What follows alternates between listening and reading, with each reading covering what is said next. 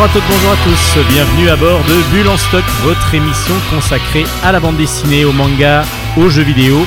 C'est Steven au micro et je ne suis pas seul dans le studio, je suis avec notre spécialiste manga. Hélène, salut c'est moi, j'espère que je vous ai pas trop manqué. Bah si, vous nous avez manqué parce que du coup on n'a pas eu de, de chronique euh, manga depuis bah, une semaine parce que c'est toutes les semaines donc euh, du coup c'est à peu près ça. Ça fait 7 jours, c'est long. Ça fait 7 jours, bah voilà, pour ceux qui aiment cette rubrique, évidemment, ça fait long.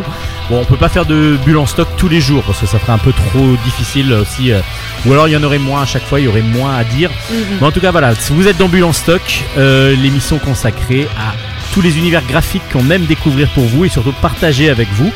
Alors comme euh, vous avez pu comprendre, il y a Hélène, spécialiste manga, qui va commencer l'émission comme à son habitude. Ensuite, il y aura une interview, une seule aujourd'hui. Et puis les chroniques BD, il y a beaucoup, beaucoup, beaucoup de sorties. J'ai même du retard euh, d'avant les vacances, euh, les grandes vacances, même pas les vacances de Toussaint, les grandes vacances. Donc vous imaginez bien que on est, est un petit peu en retard sur les chroniques BD, donc on va en faire un petit peu. Voilà, Bulle stock, c'est encore un programme bien chargé. On y va tout de suite. On commence. Il y a Hélène qui piaffe d'impatience, comme Edith, quand à sa belle époque. Parce que Edith piaffe. Oui, j'avais compris. je le dis pour euh, vous. Voilà. On est parti. Oui, Ohayo, Chronique manga. Et oui, Hélène piaffe pour la rubrique manga parce que alors, c'est sa rubrique. Et en plus, Oui, elle est dans un état un peu second, j'ai l'impression. Vous avez pas bu un peu trop, Hélène, euh, pour venir ici? Euh, j'ai beau- j'ai peut-être bu ces derniers jours, mais je me suis retenue pour avant l'émission quand même. D'accord, parce que là, vous allez nous parler de quelque chose quand même. Vous avez pas testé, vous avez testé que le manga. Euh, si, j'en ai déjà bu du saké. Oui, mais là, je. Mais av- pas, pour, avant pas pour la de- chronique. Avant de parler du manga, je ne sais pas si vous vous souvenez, mais la semaine dernière, j'avais passé un jingle et vous vouliez, vous m'aviez demandé de traduire les paroles du jingle en japonais. Oula, alors euh, on va le remettre. On remet le jingle qui doit être quelque part par là.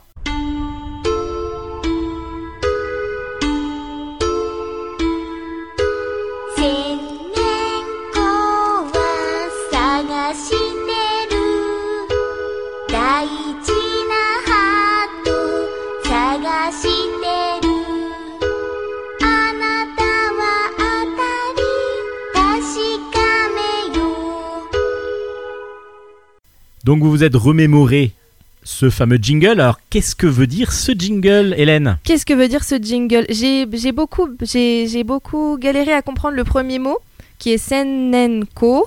Mais en fait, c'est tout simplement le nom d'un personnage dans le manga Dick Grayman qui s'appelle en français le conte millénaire. Du coup, en français, la, la chanson, ça donne Le conte millénaire est à sa recherche, il recherche son cœur si précieux. Est-ce qu'il s'agit de toi? Vérifions cela. Voilà. Bon, Voilà. bah, pour ceux qui avaient attendaient cette traduction Ah, euh, moi, on m'a depuis, dit de la préparer, je la prépare. Ah ben voilà, c'est fait, il n'y a pas de souci. En tout cas, bah merci pour cette, euh, pour cette traduction. Comme ça, maintenant, quand vous entendrez, euh, ben, ok, il y aura un petit interro pour ceux qui auront- arriveront à nous redire. euh. J'aurais même la pu la faire en prochaine. chantant, mais je me Oui, suis bah, abstenue.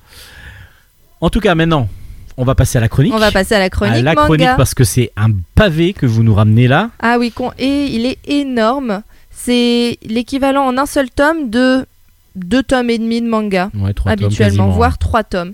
Et ça s'appelle du coup Natsuko no Sake. Ça a été écrit par Akira Ose et c'est sorti aux éditions Vega dans la collection CNN. Alors, Natsuko no Sake, littéralement en français, ça veut dire le saké de Natsuko. Natsuko, donc, c'est une jeune fille qui euh, vivait dans une, euh, dans une campagne retirée avant de partir déménager pour travailler à Tokyo dans une boîte de pub. Son frère, lui, quant à lui, a repris le, euh, la, comment dire, la compagnie de fabrication de saké de la famille et malheureusement, ce dernier décède subitement d'une de, maladie alors qu'il était jeune. Du coup, Natsuko, qui est sous le choc, retourne à la campagne et décide de décide comment dire de euh, créer un saké à partir de la Tatsu Nishiki qui s'appelle le dragon merveilleux qui est en fait un riz très réputé et difficile à cultiver que son frère avait réussi à trouver avant de mourir. Et du coup il lui avait dit ensemble on arrivera à créer le saké parfait grâce à ce riz là Mais comme il est, comme il euh, s'est éteint avant de pouvoir y arriver, elle a décidé de réaliser le rêve de son frère. Et du coup, on suit Natsuko qui n'y connaît rien en saké, si ce n'est qu'elle a un palais parfait. Elle arrive à reconnaître n'importe quel saké une fois qu'elle l'a bu, mais elle ne connaît rien plutôt à la fabrication du saké. Du coup, elle va auprès de tous les, de tous les artisans qui travaillent avec son, avec son frère et son père et son grand-père pour en apprendre un peu plus sur le métier et essayer finalement de, de, euh, de réussir elle-même par ses propres moyens à cultiver ces fameux, euh, ces fameux graineries qui sont si compliquées et si fragiles.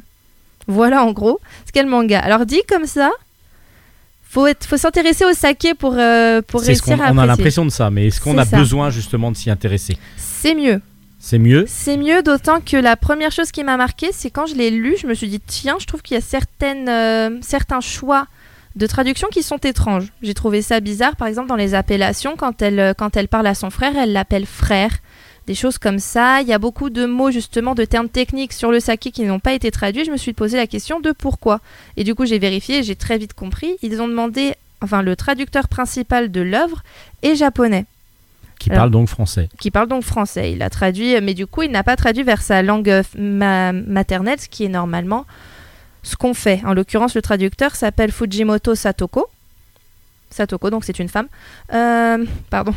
Donc, euh, et euh, c'est une, cette femme donc a traduit vers une langue qui n'est pas la sienne, et c'est pour ça qu'il y a certains passages qui ne paraissent pas forcément naturels pour une oreille purement française. Mais on, en- on oublie vite cette chose et ça n'empêche pas le manga d'être agréable à lire et nous apprendre plein de choses sur le saké.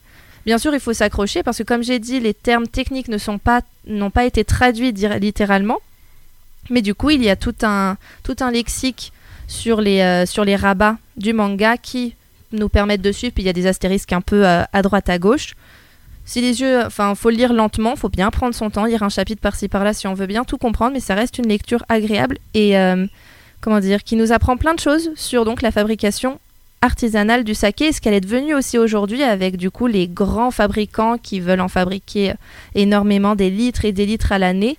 Mais qui Et, sont pas euh, obligatoirement très bons, Voilà, exactement. Il y a très euh, industriels. c'est ça, il y a- ils, en, ils en parlent énormément justement de, cette, euh, de ce saké qui du coup a perdu son goût, qui a perdu sa, sa vraie nature de saké et qui d'ailleurs essaie de, se- de faire croire dans les spots publicitaires, puisque du coup elle travaille dans la publicité, elle en a vu, de faire croire dans, la, de faire, de faire croire dans les spots publicitaires que c'est naturel, qu'il n'y a pas d'alcool rajouté, etc., que c'est seulement l'alcool créé par le riz. Ce qui est complètement faux, même dans du saké artisanal, ils ont besoin pour certains sakés de rajouter de l'alcool et c'est ce qui fait que ce saké-là est spécial par rapport à d'autres. Et du coup, on suit donc l'histoire de cette fameuse Natsuko qui, euh, qui essaie désespérément de se de, de mettre un pied dans cet Dans univers cet très univers. masculin en sachant que donc le En manga plus, date oui. de 2016 et sauf que l'histoire se passe dans les années 80. Du coup, il y a aussi tout un côté euh, de société parce qu'à l'époque, enfin quand elle rentre en la campagne, on lui suggère plutôt de se marier, de, pour avoir une famille, etc. Ce qui est la base. Voilà. En tout cas, à l'époque, années- en tout cas, dans les années 80. Dans au les Japon. années 80 au Japon, c'était ça c'était encore très ancré dans les mœurs que la femme devait du coup, euh, une fois les études terminées, se trouver un bon parti et Faire euh, fonder une famille exactement. et s'en occuper. Voilà, alors qu'elle n'est pas du tout dans cet état d'esprit. Non, elle veut, elle veut juste faire son saké euh, pour son frère et euh, en son honneur. Et elle est soutenue du coup par, euh, par le grand-père du coup de la de l'entreprise. Mais je crois, en tout cas, c'est, je ne pense pas que ce soit son grand-père. euh, son grand-père, elle- elle n'a pas de lien fam- familiaux avec elle, mais elle le, elle le connaît depuis qu'elle est tout bébé. Du coup, elle l'appelle grand-père. Elle le considère comme tel. Il l'a élevé d'ailleurs comme si c'était son papy. Et du coup, bah, alors les, les personnages sont attachants. Le manga, justement, dans le dessin, fait très années 80. Du coup, ça fonctionne très bien avec euh, l'état d'esprit, avec l'histoire. C'est un côté très adulte. Il faut quand même s'accrocher donc pour le lire parce que Voilà, on, donc on est vraiment sur du manga adulte là euh, adulte, plutôt. adulte. Parce que les ados vont peut-être pas s'intéresser en plus au sujet. Donc Ah euh, non, on est un peu comme les gouttes de Dieu par exemple. Voilà. Sur une histoire autour du vin pour les gouttes de Dieu. Ici c'est du saké. Oui, oui. Donc on est euh, sur quelque chose de très adulte et que- comme quoi ça montre que le manga comme la bande dessinée franco-belge, ben il y a vraiment de pour tout le monde, pour tous Pour les âges. Et surtout, apparemment, il y a beaucoup, beaucoup de niches avec euh, des choses très précises. Mm, Là, par exemple, les, plutôt l'œnologie avec euh, tout ce qui est l'alcool et ainsi de suite, et toute la connaissance de, de la fabrication de l'alcool. Il y a, il y a des mangas là-dedans euh, qui, qui parlent de ça. Ah, yes, il y a vraiment un côté très terre à terre, très réaliste. Elle retrouve ses amis d'enfance euh, avec justement les garçons qui sont dans l'état d'esprit. Moi, j'ai repris l'entreprise de mon papa, etc. À côté, une femme qui, elle, euh, a fait comme Natsuko et est partie à Tokyo, puis est revenue euh, dans la campagne. Enfin, il y a plein. C'est vraiment Il y a un côté social. Il y a un plus, côté quoi. très social. euh, on voit de nos yeux comment la société japonaise fonctionnait Mhm. il y a 30 ans, même 40 ans. Et ça fonctionne, du coup, ça fonctionne très bien si on a envie de lire un manga, pas historique, parce qu'on est quand même assez récent dans l'histoire, mais si on a envie de lire un manga qui a un, un rapport très réaliste et très vrai avec la société d'il y a donc 40 ans, je pense que c'est un très bon choix de lecture. Alors en plus, il y a un gros 1 sur le manga, donc Oui. ça veut dire que c'est même pas fini. Oui, je m'attendais à ce que ça un gros pavé de plus de 300 pages, euh, même Ah, il est énorme. Je sais pas s'il y a la numérotation. Euh, 448, je vois là, donc euh, Mhm. 450 pages. Et il y a, c'est que le numéro 1. Et c'est que le tome 1. D'accord, ok, donc euh, à suivre. Vous pouvez rappeler les, les- le titre Mhm. ainsi que les références. Alors du plaît. coup, c'est Natsuko no Sake par Akira Ose, le tome 1 aux éditions Vega. Merci beaucoup Hélène, Mais qui n'a donc fait une- qu'une lecture de euh, de- d'un manga cette semaine, mais qui est énorme. Et en plus, elle a testé après tous les sakés qu'on lui a proposés Voilà, dedans. C'est pour ça. Elle, après, elle n'arrivait plus à lire. Non, Donc c'est pour ça. euh, non, mais vous revenez la non, non, semaine les prochaine. pages, je les lisais à l'envers à la fin. J'ai- repris le livre de gauche à droite, euh, j'ai pas tout compris. Donc on, on, on retrouve, on se retrouve la semaine prochaine pour une nouvelle chronique manga. Avec grand plaisir. Alors d'ici là, on va passer à une interview et puis on se retrouve juste après. Interview BD. Pour l'interview, aujourd'hui, nous allons recevoir Rita. Alors Rita, c'est pas vraiment une demoiselle, c'est un collectif, mais deux de ces auteurs, deux des créateurs de Rita vont vous parler exactement de ce qu'est le projet. Je vous laisse avec l'interview. Aujourd'hui, dans Bulle en stock, nous recevons non pas un auteur, mais deux auteurs euh, qui, qui vont nous parler d'un nouveau projet, un projet euh, très original, va-t-on dire, dans son approche. C'est Jeff Pourquier que nous avons déjà reçu il n'y a pas très longtemps euh, dans l'émission Bulle en stock. Bonjour Jeff. Bonjour. Et Tanguy Ferrand. Bonjour. Alors vous venez tous les deux nous présenter une nouvelle revue, une revue qui s'appelle Rita, la revue indépendante des théories apocalyptiques. Alors qu'est-ce que Rita? Qui est Rita? Euh, Qu'est-ce que le projet Rita? Alors qui est Rita ça, un- Je pense qu'en fait c'est autour de ça que tourne ce projet finalement, Euh, parce qu'elle a été concrétisée par une petite mascotte comme ça, un petit personnage avec une grosse tête, euh, une rose euh, dans les cheveux et une, euh, sorte de kalachnikov. Et ce personnage est euh, en fait euh, comment dire focalise un, peu l'attention des, gens qui, la voient et il greffe dessus plein plein de choses assez différentes. Euh, donc c'est un peu l'idée d'avoir une sorte de nébuleuse euh, euh, comme ça qui... enfin, c'est un peu compliqué ma réponse, mais en fait ce personnage, j'ai l'impression que ça résume assez bien le, le projet dans le sens où c'est un personnage féminin et je pense que la dimension féminine est importante dans le projet, mais c'est aussi un personnage composite et la dimension composite est vraiment à la base du projet. C'est-à-dire qu'en fait, on essaie de, faire quelque chose qui soit de l'ordre du collectif, avec des, des gens qui sont des professionnels de la bande dessinée ou de la littérature ou, euh, ou, euh, de l'illustration, et d'autres qui ne le sont pas. Des- on mélange les générations. Il y a bah, dans ce, premier numéro, ça va de 20 ans à 60 ans, je pense. Euh, voilà, donc c'est un peu l'idée de travailler euh, une sorte de nébuleuse collaborative, un peu dans l'esprit de voilà d'autres euh, entreprises aujourd'hui, mais mais je te laisse continuer peut-être Tanguy. Oui, Rita, Rita, c'est aussi. euh, alors, on, on parlait de la, la revue indépendante de théorie euh, apocalyptique. Ah ça c'est le sous-titre Ouais, de Rita. C'est un thème qu'on a qu'on a choisi parce que c'est euh, la collapsologie, c'est quand même aussi un, un thème qui revient beaucoup euh, en ce moment. Et pour nous, c'était aussi une renaissance, c'est-à-dire qu'après le, le désastre, il faut il faut renaître. Et je pense que Rita, euh, c'est la sainte patronne des causes désespérées. Je pense qu'il fallait faire quelque chose pour euh, redonner, je sais pas, une nouvelle image peut-être. euh, à la création et je pense que c'est un beau lieu, un beau lieu d'expérimentation aussi, c'est-à-dire que on, demande aux gens de créer des choses, et puis d'expérimenter peut-être des nouveaux médiums, des nouvelles, euh, nouvelles façons de De faire. façon de faire. En, en sachant qu'il y a quand même un sujet basique, enfin de base, pas de basique, Mm. mais de base, l'apocalypse. On est D'accord, c'est vraiment L'apocalypse- post-apocalyptique. L'apocalypse et après, quoi. C'est-à-dire. Oui, euh, post-apocalyptique, voilà, on va ce dire. message euh, d'espoir possible, hein, même si euh, bon, ça après là, ça dépend des auteurs ou des autrices. hein. Euh, il y a- oui, euh, en fait, on a peut-être pas précisé parce que l'objet en lui-même, euh, sa définition euh, est un peu singulier dans le sens où c'est à la fois un fanzine, surtout du point de vue de son économie, parce qu'en fait c'est sur la base du bénévolat, mais en même temps, c'est plutôt la tête d'une revue. Voilà, et cette volonté d'être euh, un peu entre, entre le fanzine et l'édition plus grand public, on va dire, c'est aussi, euh, ça c'était une, une volonté de départ. C'est-à-dire d'avoir des choses qui soient pas, enfin de, casser un peu les chapelles en fait. Pour, en tout cas moi dans mon esprit, je, vois ça comme ça, mais c'est-à-dire de ne pas être, de pas s'enfermer dans le truc un peu underground, punk, euh, euh, bon qui peut être très beau par ailleurs. hein, je sais pas, je critique pas, mais euh, ou au contraire euh, d'essayer de rivaliser avec une, une édition plus grand public. euh, on, vise un peu quelque chose qui, qui, se mélange et qui se teinte un petit peu de- des deux côtés. Quoi. Donc Rita, pour l'instant, il y a le premier tome qui est sorti, qui s'appelle tome 0. Donc c'est- ça devait être le, le- le- on va dire le premier tome, mais 0. Et le deuxième tome qui sort là, bientôt, Exactement. Le il s'appelle le zéro. 0-0. C'est le double zéro. oui. Donc ça va On aller... continue euh, dans la dans l'apocalypse et le post-apocalyptique. D'accord. Voilà. Donc ça continue. Le, le thème sera toujours le même, avec par contre des, ce, des histoires pour ce différentes. deuxième numéro, ce sera, ce sera le même thème. Mais je pense qu'on va, en- justement, au flux de nos rencontres, on va évoluer et les thèmes vont, se modifier. Car on a beaucoup de matière et on se rend compte que euh, les gens ont envie de, raconter, de faire des choses autour de ça, mais ça évolue à chaque fois, en fait. Le thème évolue. Euh, voilà.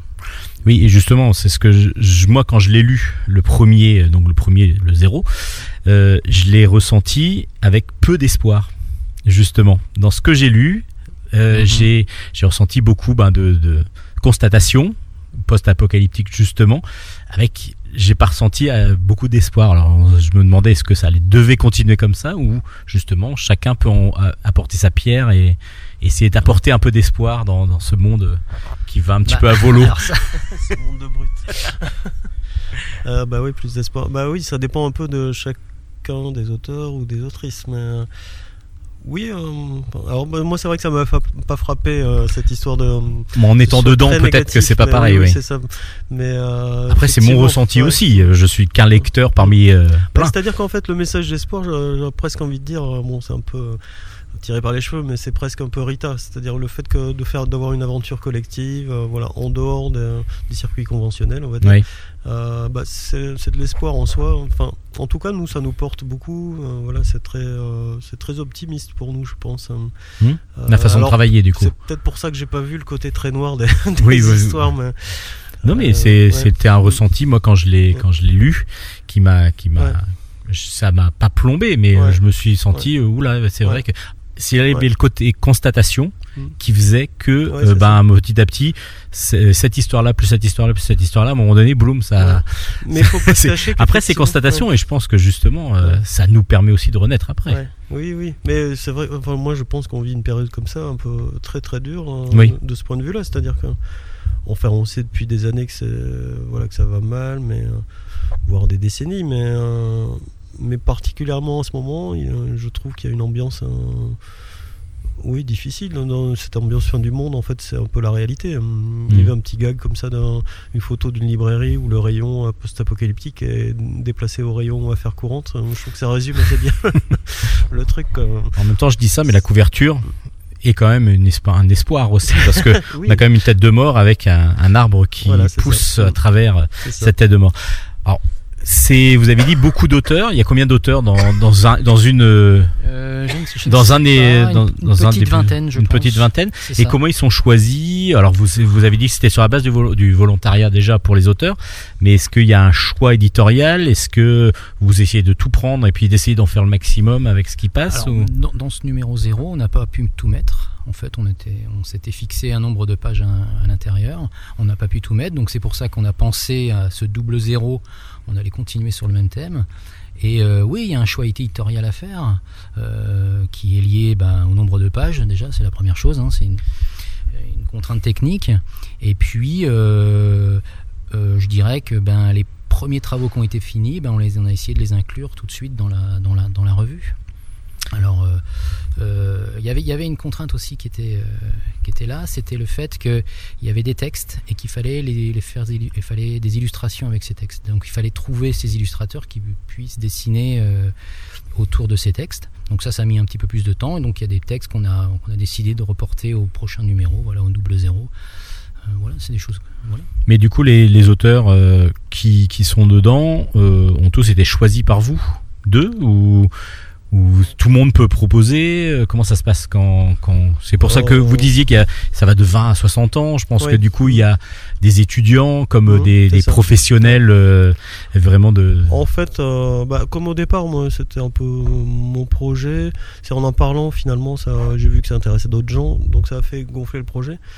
Donc, dans mon esprit, cette, euh, ce, comment dire, ce, ce fil un petit peu au hasard, euh, je, je l'ai gardé aussi dans, dans le fait de contacter les, gens ou pas. Bon, parce que moi, ça fait longtemps que je suis dans la bande dessinée classique, donc euh, je connais pas mal de gens. J'aurais pu faire un, mail groupé en, invitant tous, les gens que je connaisse. En fait, j'ai préféré, euh, enfin, je l'ai un petit peu fait, mais j'ai surtout préféré, bah, quand je rencontre quelqu'un, j'en parle et voilà, ça l'intéresse, ça l'intéresse pas. Donc il y a un peu ce fil au hasard euh, pour moi, je le, vois comme ça. Après, c'est sûr que bon, dans la composition, on travaille vraiment euh, à deux avec Tanguy, euh, donc bah, on essaie de faire quelque chose qui soit un peu équilibré, qui, ait du rythme. donc effectivement, il y a certains projets qui collent plus ou moins. Euh, peut-être aussi on a le désir en fait de, travailler sur l'impression même si pour l'instant nos moyens sont un peu limités. Mais on aimerait euh, travailler sur différents supports différents types d'impression différents papiers. Euh, donc on peut faire coller tel projet à telle formalisation enfin telle réalisation technique on pourrait dire.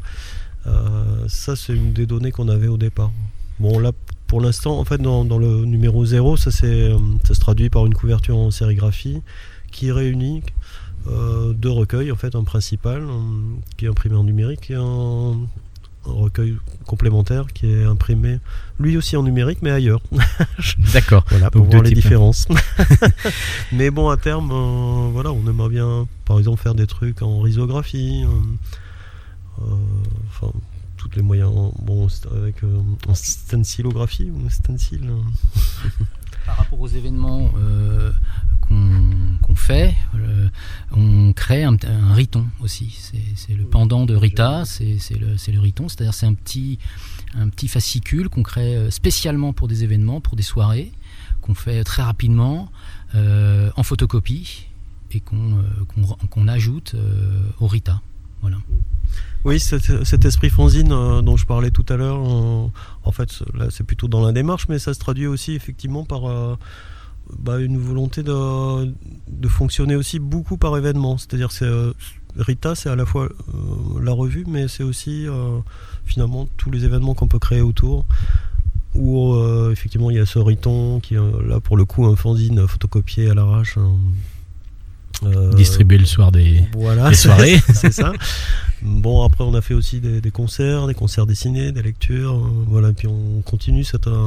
Ouais, en fait, il y a une double, euh, un double chemin comme ça. Il y a le celui de la revue, augmenté finalement des un événements. bonus si on va dans les événements. C'est un petit peu ça. C'est ça. Enfin, moi, je pense Et que ça puis fait même la- partie vraiment de, oui, de et la chose, revue qui du coup vit Ouais, c'est ça. euh, comme ça Oui, tout le temps euh, par les événements. en fait, euh, Alors le modèle économique, justement, vous n'êtes pas dans le dans Ouais. l'industrie traditionnelle, va-t-on dire. Ouais. Alors comment on peut vous aider? Comment est-ce qu'on peut acquérir euh, Rita euh, Ouais. Ouais, c'est un peu là que le bas blesse. Parce qu'en fait, en même temps, moi, en tout cas, j'apprends énormément de choses en, en faisant ce projet, à la fois tant du point de vue de la réalisation que, que de comment faire vivre le projet, justement. Et euh, bah, pour l'instant, en fait, en- pour le numéro 0, on a fonctionné avec un Kiss Kiss Bank Bank, donc euh, bah, ça a fonctionné beaucoup comme ça. Euh, là, on est en train de- d'essayer de, mettre au point un site où on, on peut acheter en fait le numéro euh, en ligne. Quoi. Oui. Euh, et puis, on a, on a un peu face à un choix en fait. là. Soit on grossit, on essaie de distribuer à une échelle nationale, sans pour autant être partout, mais les spécialisées, grandes par villes, exemple. voilà. ou, soit au contraire on reste à un niveau local, qui est peut-être plus logique pour nous parce qu'il y a tout ce côté événement, quitte à parfois se déplacer. Là, cet hiver par exemple, on prévoit d'aller à Tournai, à Bruxelles. Euh, voilà, on peut, on peut éventuellement faire des choses dans d'autres villes, mais garder ce côté finalement euh, local, qui est, sans doute plus, plus logique pour l'instant. Donc, euh, Locale région parisienne, quoi. bah, pour l'instant, oui. Donc, euh, c'est quand même une grosse localité. Non, non, non, C'est- ouais, on va à Reims. Non, mais ça peut. C'est plus vraiment la, c'est la Champagne. voilà. non, le week-end prochain, on va à Reims, par exemple. Donc, on ramène des Rita. Voilà, on fait un petit événement autour. hein. Et c'est bon, voilà. Donc, c'est un- une sorte de circuit direct. On, on vend. C'est là qu'on on pense vendre. En tout cas, pour l'instant, on fonctionne comme ça. Mais c'est vrai que je pense qu'on est confronté à cette question de grossir ou pas. Euh, Et- Fat Rita, euh, or not Fat Rita. Bon, quelqu'un qui ne sera ni à Reims ni à Paris, qui veut acheter Rita, il peut quand même le faire par euh, le biais, quoi, de, par exemple, de la page Facebook ou... Par le, pour l'instant, par le biais de la page Facebook. Et normalement, euh, dans peu de temps, par le biais du site. D'accord. J'ai pas encore mis en Donc, il sera annoncé euh, sur la page Facebook. Voilà, c'est ça. Mm. Donc, du coup, page Facebook si vous voulez acquérir Rita. Voilà. Euh, La page Facebook, c'est euh, l'adresse pour le trouver facilement, c'est at Rita Comics. Très bien, donc euh, c'est vraiment une revue que Bulle en stock vous conseille parce que c'est foisonnant, dirons-nous. Il y a vraiment des styles graphiques complètement euh, différents les uns des autres et je trouve que tous ont leur intérêt et euh, sont surprenants pour, pour beaucoup. Euh, D'autres plus classiques dans la bon, narration et ainsi de suite, mais il y en a vraiment aussi qui que ben là on est on est entre la bande dessinée et l'art graphique aussi Ouais, en général. Oui, c'est ce qu'on essaye de faire en tout cas. Et donc c'est un beau mélange. Et on est surpris aussi, en fait. hein. C'est ça qui est génial, en fait. C'est ça qui est bien. Ouais, c'est pas mal d'être éditeur, hein, finalement. Chouette. Bah, merci messieurs de nous proposer ce- ce be- ces, be- ces beaux albums plutôt. Euh, on essaiera de faire aussi ben, une peut-être euh, on va voir si Rita sera en vente lors de nos festivals BD. Donc euh, ça on vous je vous le propose directement. Ah, bah, Donc ce sera. Céris et Brou et puis du coup ben voir si on peut faire quelque chose autour de ça et autour de Rita pourquoi pas lors de- Super, d'une de ces super. soirées là. Avec plaisir. Merci Jeff pour qui est pour d'être revenu dans l'émission. Merci Tanguy. Et puis ben à très, bien, à très bientôt. À très bientôt. À très bientôt, merci. C'était donc l'interview de Jeff Pourquier et de Tanguy Ferrand qui venaient nous présenter le projet collectif Rita. On va passer maintenant à de la musique avant de passer aux chroniques bande dessinée.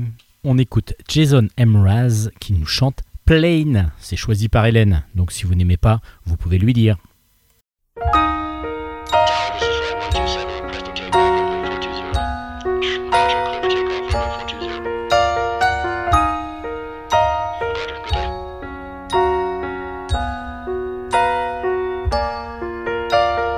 Drain the veins in my head, clean out the reds in my eyes to get by security lines. Dear X ray machine, pretend you don't know me so well. I won't tell if you lie. Cry, cause your drought's been brought up. Drinking cause you're looking so good in your Starbucks cup. I complain for the company that I keep. The windows for sleeping rearranged. Well, I'm nobody. Well, who's laughing now? I'm leaving your town again. And I'm over the ground that you've been spinning. And I'm up in the air. Said, baby, hell yeah. Well, honey, I can see your house from here. If the plane goes down, damn. Well, I'll remember where the love was found. If the plane goes down, damn. Damn, I should be so lucky.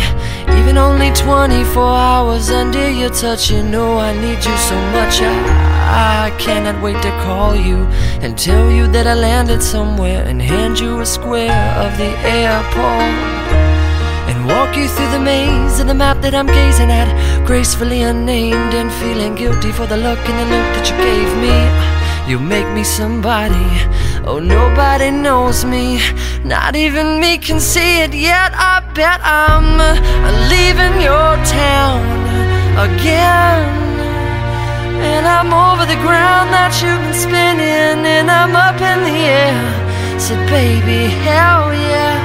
Well, honey, I can see your house from here. If the plane goes down, damn. I remember where the love was found. If the plane goes down, damn.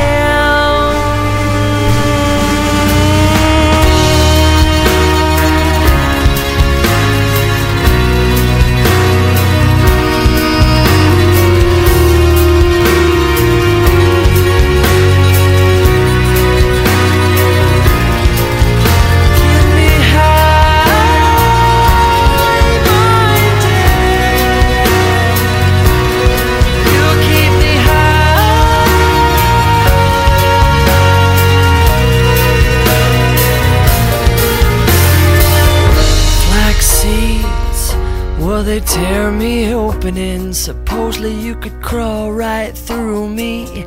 Taste these teeth, please, and undress me from the sweaters. Better hurry, cause I'm heading upward bound now.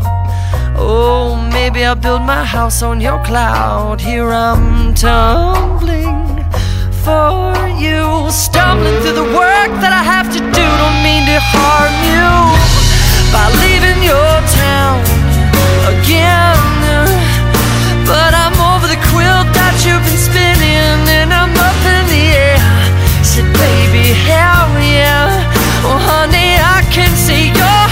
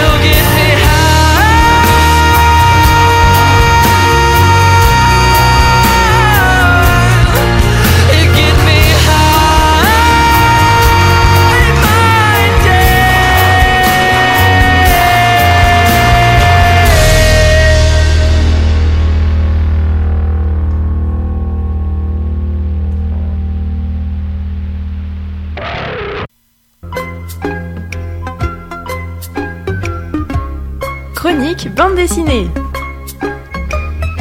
Et on enchaîne tout de suite avec euh, pas mal de bandes dessinées. Donc euh, on commence avec le nouveau président de chez Delcourt. C'est de Yann Rambaud et c'est dans la collection Patakès chez Delcourt. Euh, la collection Patakès, c'est une collection assez délirante dirigée par James. Et là, ben, du coup, le nouveau président, c'est une nouvelle élection. Pourquoi? Parce que le nouveau président, l'ancien président de la République a disparu mystérieusement.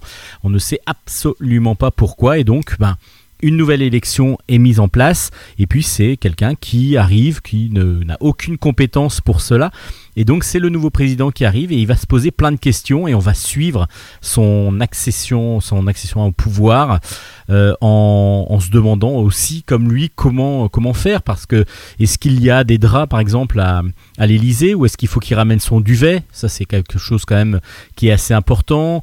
Euh, est-ce qu'il faut créer un ministère de la rhubarbe? Et si oui pourquoi?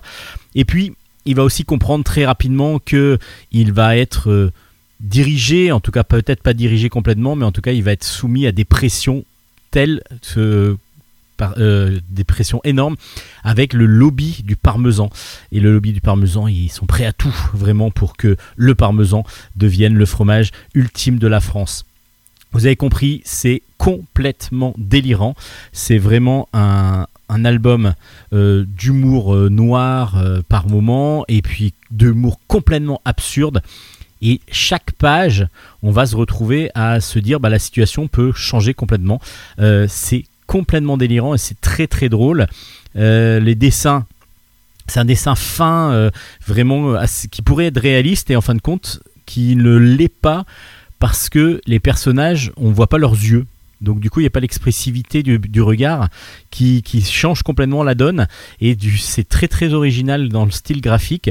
Et puis, c'est super drôle. Ça s'appelle Le Nouveau Président dans la collection Patakès de chez Delcourt.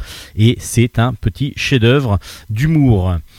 Euh, les arènes BD, eux par contre, nous sortent un album qui est complètement de la politique aussi, mais euh, beaucoup plus stressant et beaucoup plus réaliste parce que c'est complètement de ben, un reportage, un reportage graphique de Pratap Chatterjee au scénario et de Khalil Benji- Bendib pardon, au dessin. Euh, ça s'appelle Verax. Et donc, euh, je vous ai dit que c'était aux éditions Les Arènes BD. Les Arènes BD ont pour particularité de, de faire beaucoup d'albums qui retracent comme ça des, des reportages, euh, de reportages journalistiques. Et là, Pratap Chatterjee a, pendant des, an- pendant des mois en tout cas, peut-être pas des, peut-être même des années, a étudié tout ce qui était euh, la, comment dire euh, la, la- la surveillance, la surveillance de masse, la surveillance euh, des, des réseaux sociaux, la surveillance des emails et ainsi de suite. Ce que font tous les gouvernements pour pouvoir avoir- réagir le plus rapidement possible et qui surtout ils mettent des, des systèmes en place. Et puis aussi c'est une enquête sur les, les- la surveillance donc électronique, mais aussi contre les lanceurs d'alerte. Parce que en fin de compte tout ça c'est arrivé par des lanceurs d'alerte qui ont prévenu assez vite qu'il pouvait y avoir des, des problèmes avec tout ça. Et par exemple Edward Snowden euh, on, en parle pas mal. On, parle aussi de Julian Assange de, Wikileaks ou de Glenn Greenwald. Une- euh, voilà. Donc euh, ces personnages là sont des personnages réels qui ont lancé des alertes et il est vrai que donc la CIA, le FBI, la NSA, tous les tous les grands groupes gouvernementaux euh, américains, mais dans tous les autres pays, utilisent de plus en plus des systèmes de surveillance de masse. Et cette, euh, cette- ce reportage qui s'appelle Verax, donc euh, va nous présenter tous ces systèmes. Alors c'est assez complexe par moment, euh, c'est très technique par moment aussi, donc euh, de comprendre comment ça passe. Mais on va comprendre assez vite que ben on utilise, enfin les gouvernements en tout cas utilisent euh, pas mal de choses. Ça peut être des écoutes évidemment de nouvelle génération, ça peut être des analyses d'emails, euh, ça peut être aussi via des, jeux vidéo comme Angry Birds par exemple. On va pouvoir tester, récupérer des informations sur les personnes et tout ça avec la complicité ben, de grands groupes d'entreprises comme Google, euh, Apple, Facebook. Euh, donc l'album est divisé en plusieurs parties.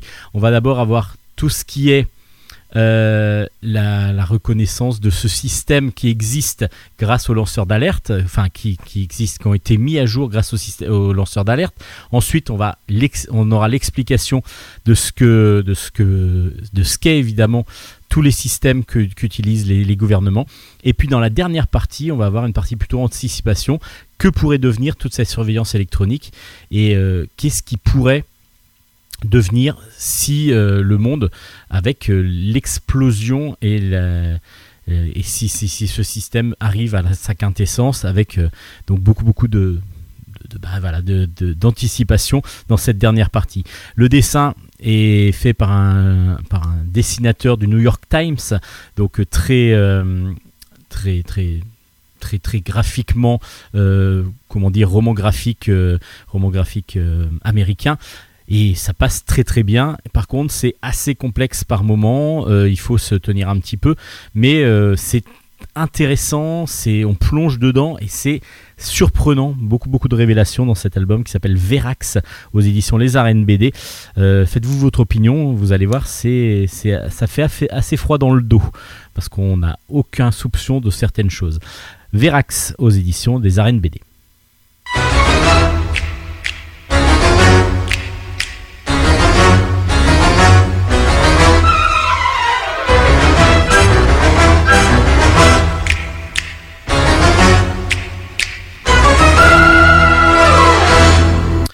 Parlait d'anticipation avec l'album précédent Verax et euh, ben là ça peut être de la de la de l'anticipation si ou de la science-fiction Karma City.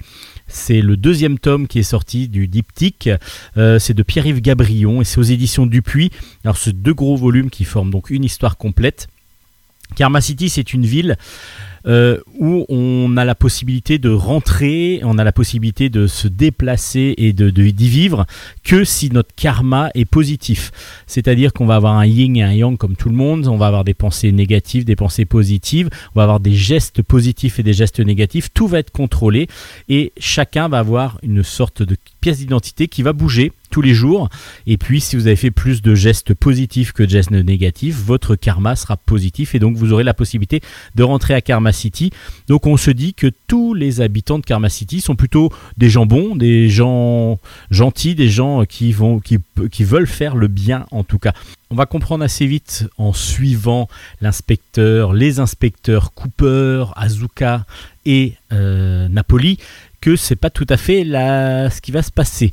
En, effet, euh, ils ont mis à jour, alors je vous en spoil pas trop, mais euh, un trafic d'antiquités, mais il y a aussi pas mal de personnes qui meurent mystérieusement d'un AVC alors que normalement ils ne devraient pas mourir, et petit à petit, toute l'enquête se met en place et ça va aller beaucoup plus loin que ce que l'on pense.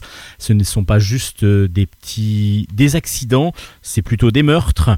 Mais comment cela peut se faire? Parce que dans Karma City, normalement, tout le monde doit faire le bien. Euh, et là, ça va remettre en cause pas mal de choses et ça va surtout, on va comprendre les tenants, les aboutissants de la création de la ville, pourquoi euh, tout ça, a été mis en place, comment ça a pu être mis en place et surtout tout ce qui va euh, peut-être changer euh, lors, de cette, enquête. C'est impressionnant de maîtrise déjà scénaristique parce qu'on est pris dès le début du premier album on est pris dans l'histoire et vraiment on suit ça un vrai vrai polar très très bien fait parce que assez dense avec beaucoup de choses euh, simples. Et puis quand on va rentrer par contre dans peut-être le toute l'explication un petit peu de des, différentes sociétés qui gèrent un petit peu la ville ça va devenir peut-être un tout petit peu plus complexe. Mais en fin de compte on est vraiment vraiment pris dans l'histoire. Et puis le dessin est un dessin euh, souple vraiment très agréable euh, semi-réaliste vraiment de très très bonne facture Pierre-Yves Gabrion a mis beaucoup d'humour en plus dans ses, albums. C'est un must à avoir. C'est vraiment un très très très bon album un très très bon diptyque. Ça s'appelle Karma City. C'est même un album complet un gros gros album du coup qui ferait 400 pages on va dire. Et c'est on ça, se lit vraiment comme un euh, roman euh, bon polar on a vraiment envie de ne pas le lâcher. Et puis on est presque malheureux de quitter nos héros euh, à la fin de l'album. Alors je dis pas si tous les héros sont là ou pas. En tout cas Karma City le tome 2 est sorti. C'est aux éditions Dupuis. C'est vraiment un excellent diptyque. Vous aimez l'humour absurde? Ben, vous allez être servi avec L'ours est un écrivain comme les autres. C'est de Alain Cocor aux éditions Futuropolis, tiré de l'œuvre de William Kotzwinkle. Euh, c'est un roman qui a très très bien fonctionné, un roman absurde aussi. Euh, on rencontre un ours, un ours. Alors pas tout à fait au début de l'album. Au début de l'album, on rencontre plutôt un écrivain, un écrivain qui s'appelle Arthur Bramhall, euh, qui essaye de se réfugier dans la forêt, dans une cabane pour pouvoir écrire son dernier manuscrit, mais il a peur avant de repartir. euh, enfin, pas de repartir, mais il a peur que son, son manuscrit soit brûlé, parce que c'est ce qui est arrivé à son premier roman, enfin à son dernier manuscrit en date, euh, dans, dans l'incendie de sa maison. Donc il va le cacher dans la forêt, dans un creux d'un arbre, euh, pour être sûr de ne pas avoir de, le même impair que son précédent roman. Là, il l'écrit, il le finit, il le met dans une valise, il le met dans un arbre, dans un creux d'un arbre, et puis ben, il va se préparer à aller euh, vendre son manuscrit, à part que là, il y a un ours qui passe. Et un ours trouve la valise, commence à lire le manuscrit, et puis se dit, bah tiens, pourquoi pas devenir euh, faire croire que c'est moi qui ai écrit euh, ce, ce roman. Donc qu'est-ce qu'il va faire? Il part à New York Il va se présenter à des, à des éditeurs. Bon, évidemment, il parle parle pas du tout l'humain, donc du coup, c'est avec des grognements. Il essaye petit à petit de, comprendre des choses. Donc, il va dire quelques mots. Et puis, ben, tous les éditeurs vont trouver ça absolument génial. Il va rencontrer des personnes qui vont petit à petit euh, lui l'aider. Et puis, surtout, ben, c'est un auteur qui devient qui tellement énigmatique, tellement euh, bourru, tellement avec peu de mots et en fin de compte qui dit beaucoup de choses dans son roman. Donc Dan Flex arrive. Dan Flex, c'est donc le nom de l'ours. C'est comme ça qu'il se fait appeler. Ben, vous allez comprendre pourquoi c'est marqué dans l'album. Et on se retrouve avec Dan Flex, qui donc l'ours va se retrouver projeté devant les, devant les caméras, devenir une star de, de l'édition. Et lui va, va vraiment adorer ça, donc il va en profiter à fond. Et à l'inverse, on va suivre Arthur Bramhall, qui lui ben, se retrouve complètement désemparé, mais qui va petit à petit se retrouver aussi en étant ben, vivre un peu comme un ermite, euh, se retrouver seul euh, face, euh, face à la nature. Et donc, on va avoir deux changements de comportement qui vont, qui vont les, les comportements qui vont s'inverser. C'est très très bien vu, c'est très drôle. Alors c'est complètement absurde, comme je vous disais, parce que rien que l'idée de départ est complètement absurde, mais euh, ça fonctionne vraiment très très bien. Les dessins euh, sont, assez léchés comme un ours. Euh, non, lui, l'ours est mal léché souvent. Mais là, c'est plutôt un, dessin assez, fin et, vraiment qui fonctionne excellemment bien. Et puis, ben, on est surpris au fur et à mesure de l'album. Euh, on se demande comment ça va continuer, comment ça va surtout finir. Donc euh, c'est un très très bon album aux éditions Futuropolis qui s'appelle L'ours est un écrivain comme les autres. Une recommandation de Bulan Stock. Centaurus, le tome 5 est sorti, ça s'appelle Terre de mort. C'est de Rodolphe et Léo au scénario, Jan, Yann Jetoff au, au dessin, et c'est aux éditions Delcourt dans la collection Néopolis. Alors Centaurus, euh, là on finit le premier cycle de 5 albums. Centaurus, on est sur euh, la Terre a complètement disparu quasiment parce qu'on a détruit toutes les ressources naturelles. Un grand grand vaisseau où vit toute une population euh, de, milliers de personnes a été construit, où ils ont reconstruit un écosystème à l'intérieur, mais le but de, cette, de ce vaisseau, c'est de trouver une Terre accueillante qui pourrait accueillir de nouveau le- l'espèce humaine. Ils sont arrivés sur Centaurus, euh, donc un groupe est parti à la recherche euh, de, vivre, de choses, voir si c'est possible en tout cas de vivre sur Centaurus. Et on va dans les autres albums. Alors là, je vais vous dire tout de suite, c'est la conclusion, donc je vais rien vous en dire sur ce cinquième album. Je vous réexplique un petit peu le, principe de base. Lorsque l'équipe de surveillance et de comment dire d'investigation va arriver sur la planète, ils vont découvrir des monuments comme le Mont Saint-Michel par exemple, et puis ils vont découvrir une faune, une flore qui ressemble beaucoup à la Terre, et on peut même y vivre. Donc du coup c'est un espoir énorme, et comment on arrive à avoir euh, le Mont Saint-Michel en plein milieu d'une planète complètement inconnue qui s'appelle Centaurus. Et puis en même temps il va y avoir dans le vaisseau des choses qui vont se passer avec euh, des liaisons, des problèmes de liaison et ainsi de suite. Est-ce qu'il n'y aurait pas un traître dans le vaisseau aussi? Alors Centaurus, voilà, on est sur beaucoup beaucoup de personnages, mais on va comprendre tout petit à petit. C'est très très bien fait. On est un petit peu ben, dans la même série que Abdel, les, les mondes imaginaires de Léo, que Léo avait créé avec Rodolphe aussi. Et donc euh, Adel, Al- Aldébaran, etc. Et là, Centaurus fonctionne très très bien encore. Euh, les dessins de Yann Jetoff, c'est des dessins euh, fins, euh, assez, assez lignes claires, mais euh, on est quand même sur quelque chose un peu figé par moment, mais à la, à justement. Mais ça fonctionne parce qu'on est, on commence, à, on est vraiment habitué à ce style de dessin et, c'est plutôt appréciable. Euh, les couleurs sont assez froides euh, par moment, donc ça, ça fonctionne plutôt bien. Et puis l'intrigue est toujours intéressante. Pardon, on va avoir toutes les réponses à nos questions dans ce cinquième et dernier tome de ce cycle de Centaurus aux éditions Delcourt.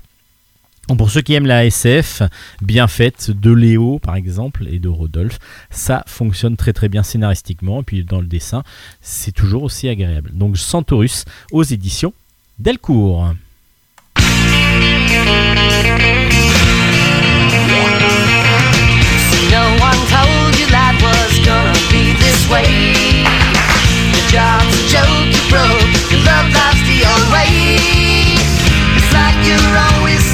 Second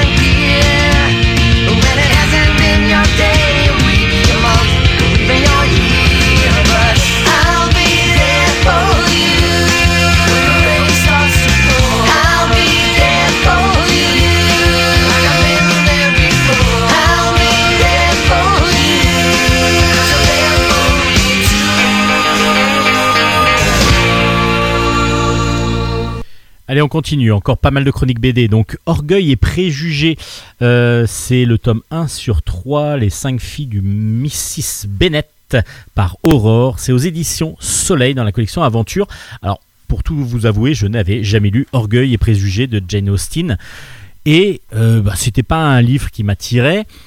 Je me suis dit aussi, quand j'ai commencé à voir le Orgueil et Préjugés en BD, bon, déjà graphiquement c'est superbe. On est sur un dessin euh, semi-réaliste, un petit peu matinée de manga, euh, de horreur qu'on connaît depuis un petit moment maintenant dans, dans, son, dans son style graphique. Voilà, là, du coup, déjà, dessin, on- apprécie, les couleurs sont vives, elles sont superbes. Donc voilà, ça c'est déjà super beau. Et puis je me dis, ouais, mais par contre, ça doit être austère, ça va être beaucoup très verbeux, etc. Et je me dis, ben voilà, ça, ça va peut-être être un peu pénible à lire, j'avais peur de ça. Et en fin de compte, oh, j'ai plongé dedans et je me suis retrouvé ben, à l'époque. euh, donc euh, c'est l'époque euh, début du XXe siècle, un petit peu avant même, fin du XIXe. Et on est dans, dans l'aristocratie anglaise. Voilà, on est vraiment dans, dans, dans un style que j'apprécie pas obligatoirement à la base et que là j'ai adoré. Alors je ne sais pas pourquoi, c'est peut-être Aurore qui m'a vraiment donné l'inspiration dans, dans, ce que, dans ce que j'ai lu, j'ai vraiment adoré ça. Alors pour, ce, pour vous rappeler un petit peu, on est dans une famille, la famille donc Bennett, où on a cinq filles, cinq filles prêtes à marier, bonnes à marier entre guillemets, et puis ben, les parents euh, veulent absolument ben, trouver des époux pour euh, des époux riches. Alors par contre, il va y avoir le problème de on peut pas se marier avec quelqu'un de plus moins fortuné que nous. Et en même temps eux ils commencent à ne plus avoir du tout d'argent. Donc ils sont un petit peu commencent à être un petit peu démunis. Et là arrive euh, Monsieur Bingley, Mr Bingley, lui arrive de Londres et il a, il a acheté, enfin il est dans une, dans une résidence pas très loin et il est beau. Et puis surtout il est, il a une très très bonne situation. Alors du coup, Madame Bennett trouve tout de suite euh, l'idée de, de se dire bah voilà oui ça va être une de mes filles qui va se marier avec euh, Mr Bingley. Mr Bingley n'est pas tout seul, il est en plus avec un de, de ses, de ses amis qui lui à la- à l'inverse plutôt que d'être très gentil et aimable est plutôt euh, cassant et puis froid et donc euh, ben, ça va pas obligatoirement matcher. Alors on se dit bah voilà il y a plein de personnages. Il y a cinq filles. Euh, il y a Mr Bingley son, son ami plus euh, les, deux sœurs de Mr Bingley. Encore d'autres personnages autour et ainsi de suite. On se dit ouais, ça va être trop ça va être trop. Et en fin de compte on suit vraiment que 5-6 personnages précisément parce que ce sont les deux filles les plus âgées de Mr. Mrs. et Mr. Bennett qui vont vraiment être les, les filles euh, qui, vont avoir relation avec euh, la, famille Bingley et puis euh, et puis après voilà ça va tourner autour d'orgueil de préjugés c'est-à-dire que voilà on va pas trop en donner on va on est on va pas montrer qu'on peut être attiré les préjugés aussi en se disant ben voilà donc automatiquement vu qu'elle fait ça ça ça ou vu qu'il fait ça ça ça c'est qu'ils sont euh, de, dans dans des situations particulières. Voilà on est vraiment sur dans le titre ça fonctionne. Je pensais pas que c'était à ce point là que la, que Jane Austen avait réussi à, à montrer ben, l'orgueil et le préjugé de chaque personne et de, de, de chaque façon différente en plus par, par rapport à la mentalité de chacun. Et puis Là, par contre, Aurore a fait un travail énorme. C'est que c'est lisible, mais lisible, il n'y a pas trop de texte. C'est fluide, ça fonctionne, on comprend tout. Les personnages sont reconnaissables et pourtant, on pourrait croire que avec le nombre de personnages qui pourraient se ressembler un petit peu, surtout que les sœurs se ressemblent un tout petit peu, mais, mais en fin de compte, on les reconnaît déjà par leur caractère, par leur tempérament et, par et graphiquement aussi. C'est absolument super. Moi, j'ai adoré ça. J'espère que le deuxième et troisième tome, euh, quand ils sortiront, vont me donner autant de joie et de plaisir à la lecture. En tout cas, ben, Aurore m'a vraiment permis de découvrir Orgueil et Préjugés de Jane Austen grâce à ce très très bon album chez Soleil. Euh, alors, un gros coup de cœur, un grosse claque visuelle et scénaristique. Moi, j'ai adoré Monolith. C'est aux éditions du Lombec. Le premier tome est sorti. C'est de Mauro Useo au scénario et Roberto Reccioni au dessin.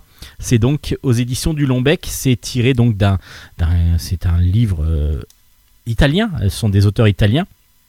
Et c'est assez simple, c'est facile à lire, c'est, rapide à lire, mais par contre, quelle tension, quelle tension nous mettent les deux auteurs, c'est terrible.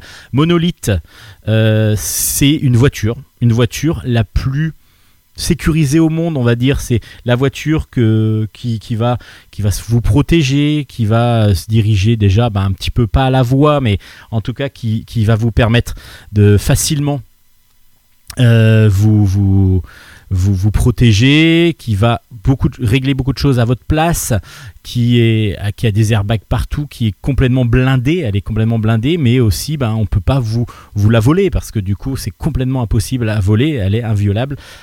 Et puis ben Monolith, voilà, c'est cette voiture-là que l'on voit en publicité au départ de l'album. Et puis on se retrouve rapidement dans une situation euh, dramatique, une situation familiale assez difficile parce qu'il y a Sandra, Sandra qui est en train de faire ses bagages.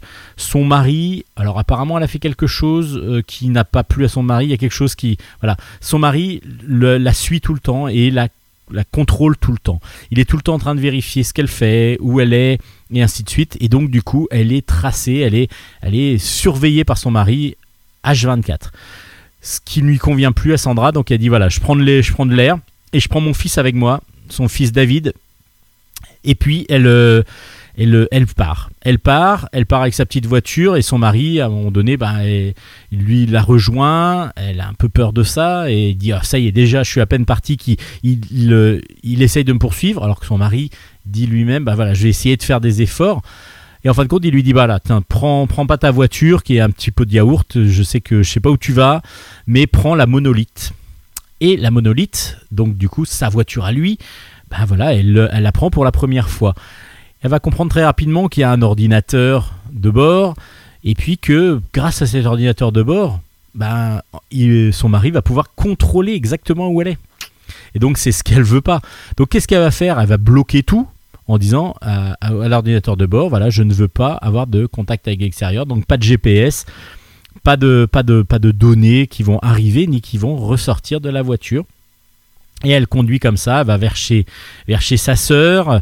Euh, voilà, il arrive des petites choses, je vous, vous en dis pas trop. Et là, on voit bah, la traversée dans l'album jusqu'à un moment donné où elle va se retrouver bloquée. Et puis, bah voilà, la monolithe est un peu trop, trop sécurisée. Pourquoi? Parce qu'elle se retrouve à l'extérieur de la monolithe avec son fils à l'intérieur et elle, la monolithe qui va se, la voiture donc qui va se bloquer complètement et impossibilité pour elle de revenir dedans. Je vous en dis pas trop, mais vous, avez vu la, tension qu'il peut y avoir. On est dans un système. Alors moi, il y a des références qui, sont venues directement, en particulier avec la première partie. C'est euh, ces duels, par exemple, de, de, de, Spielberg. On a vraiment une tension qui monte petit à petit. Et puis graphiquement, bah, on est dans du de la peinture euh, numérique, vraiment de très très bonne facture. Et puis surtout le dessinateur arrive, donc euh, Roberto Reccioni, arrive à nous donner plein d'ambiance avec des couleurs, des textures qui, font froid dans le dos des fois, qui, au contraire sont très gaies par moments. Les couleurs sombres de la nuit sont superbes avec des très très belles, euh, très très belles ambiances. Les ambiances sont terribles. Quand l'alarme se met en route, c'est impressionnant parce que c'est une alarme qui, donne en plus un éclairage jaune euh, énorme. Et donc du coup, ben, c'est des- pages qui sont toutes jaunes et qui flashent. Mais même quand on lit l'album, on ressent ça. C'est absolument excellent. Monolith euh, en deux tomes. Normalement, le deuxième tome sort euh, à peu près en même temps que le premier, donc un mois après le premier. Donc j'ai hâte de vous de lire la suite pour pouvoir vous dire exactement si la fin est aussi bien que le début. Mais Monolith aux éditions du Lombec, c'est vraiment, vraiment, vraiment à découvrir d'urgence. Parce que c'est simple, c'est graphique, très très graphique. Alors c'est de la BD qu'on aime.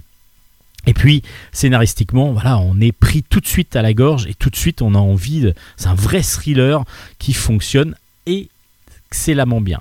Vraiment, c'est génial. Ça s'appelle Monolith aux éditions euh, du Longbec. Euh, dans un autre style, mais là on va rester dans le thriller et en- de le maître, le maître de, du thriller, le maître du thriller au cinéma, c'était Alfred Hitchcock.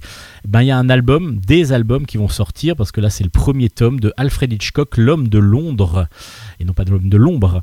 C'est de Sim Solo au scénario, Dominique et au dessin et c'est chez Glénat. Le premier tome s'appelle, euh, donc je vous l'ai dit, l'homme de l'ombre. l'homme de Londres.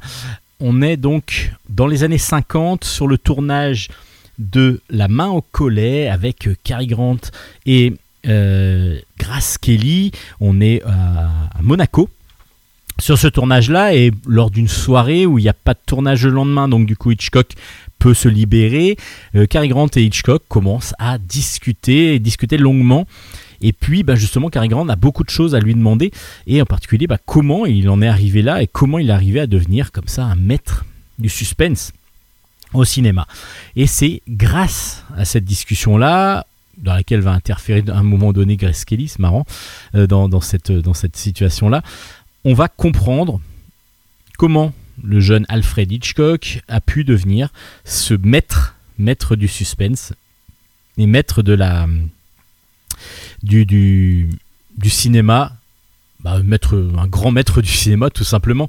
Donc on va remonter à sa jeunesse en Angleterre euh, lors de la première moitié du XXe siècle. Il est dans une famille catholique euh, et puis il va petit à petit euh, prendre goût de raconter des histoires.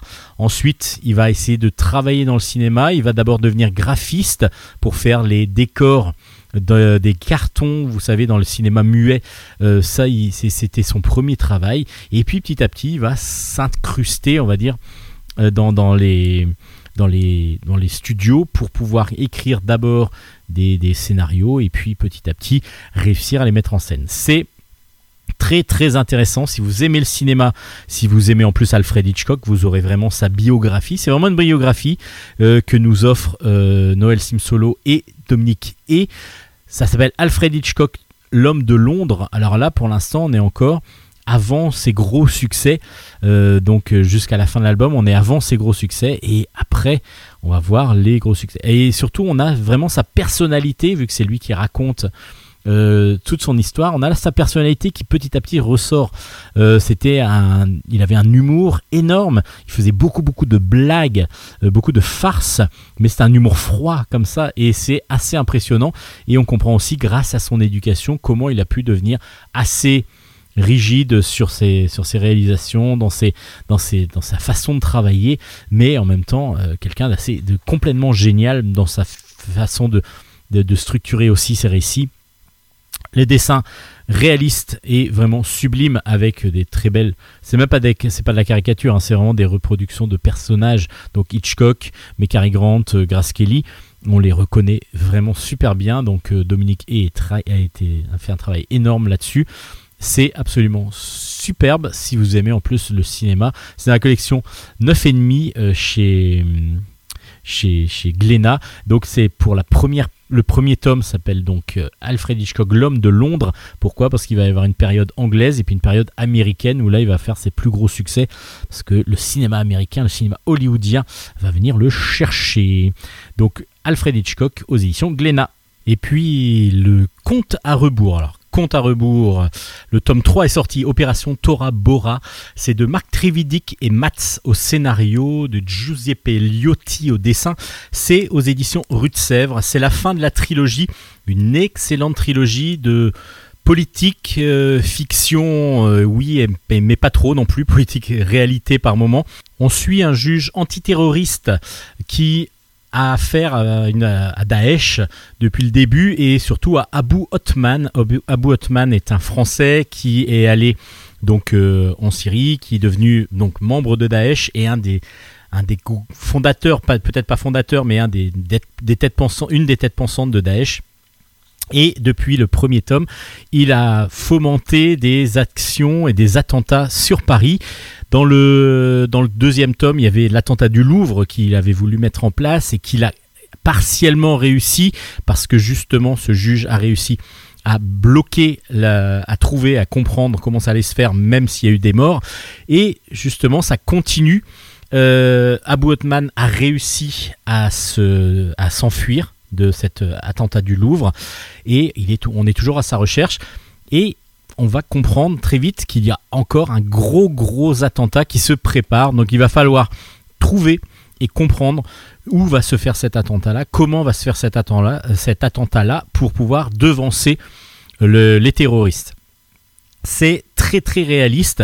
Ça, voilà, c'est vraiment Marc Trévidic était est un juge antiterroriste qui a vraiment travaillé ben, pour euh, tout, ce qui est affaire Charlie Hebdo et ainsi de suite. Donc du coup, on est dans le cœur de la, de la politique. C'est de la politique fiction sans être vraiment fiction parce que je pense qu'il y a beaucoup beaucoup de choses qui se passent vraiment au plus haut, au plus haut niveau de l'État. On comprend des, petites choses. On a tout n'a pas droit d'être dit, je pense. Mais là, on va avoir des choses entre la DGSI, la DGSE, c'est-à-dire les services secrets à l'étranger, les services secrets euh, internes en France. Il va y avoir pas mal d'informations qui doivent normalement se passer de l'un à l'autre, mais qui ne sont pas dites, ou alors qui, qui doivent être tues. En tout cas, voilà, beaucoup, beaucoup de choses, et on comprend les rouages de, tout ça, de tout ça, et comment un juge antiterroriste arrive à faire son boulot, ce qui est quasi impossible. hein. Vu, vu comment ça se passe, ça doit être très, très difficile. C'est très, très intéressant pour ça, et puis Mats nous donne vraiment le côté... euh, le côté thriller de, ces, albums-là. La trilogie est excellente avec un dessin réaliste qui fonctionne à merveille. Euh, c'est une très très bonne trilogie. Ça s'appelle Compte à rebours. C'est aux éditions Rue de Sèvres. Euh, si vous ne l'avez pas encore découverte dans les deux premiers albums, allez-y. Les, bah, j'allais dire les yeux fermés, mais non. Et ça, ça fait un peu froid dans le dos et c'est vraiment très très impressionnant. Ça s'appelle Compte à rebours. Le tome 3 est sorti aux éditions Rue de Sèvres.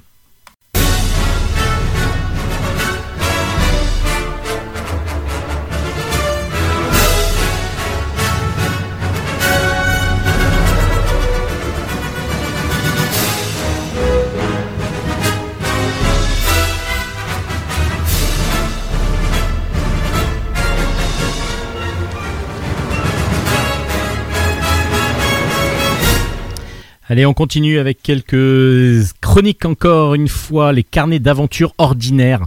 C'est aux éditions Delcourt, le tome 1 est sorti, c'est l'homme, l'homme, l'homme, tout simplement.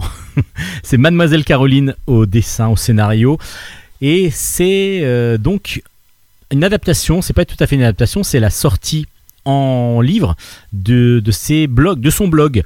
Alors, Mademoiselle Caroline a pris son quotidien et elle raconte un petit peu sa vie de maman de trois enfants, trois ados, enfin deux ados et un plus jeune, et puis euh, la vie avec son homme, justement.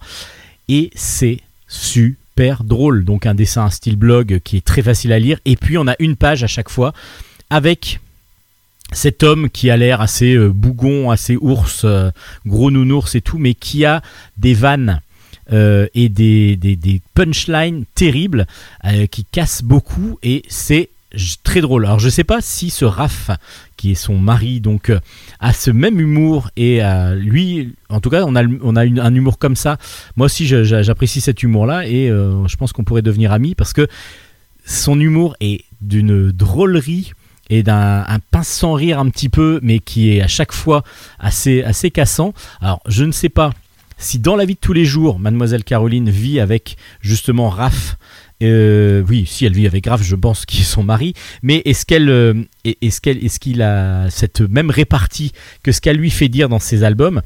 Euh, En tout cas, si c'est le cas, c'est super drôle. Super drôle. Il y a des situations très très rigolotes, comme euh, quand son, comme le papa va faire va faire les la cuisine. Je vous laisse deviner ce que c'est, mais on le voit trois ou quatre fois dans la dans, dans, dans, l'album. Euh, quand il joue à, à Time's Up, ça c'est très très drôle aussi.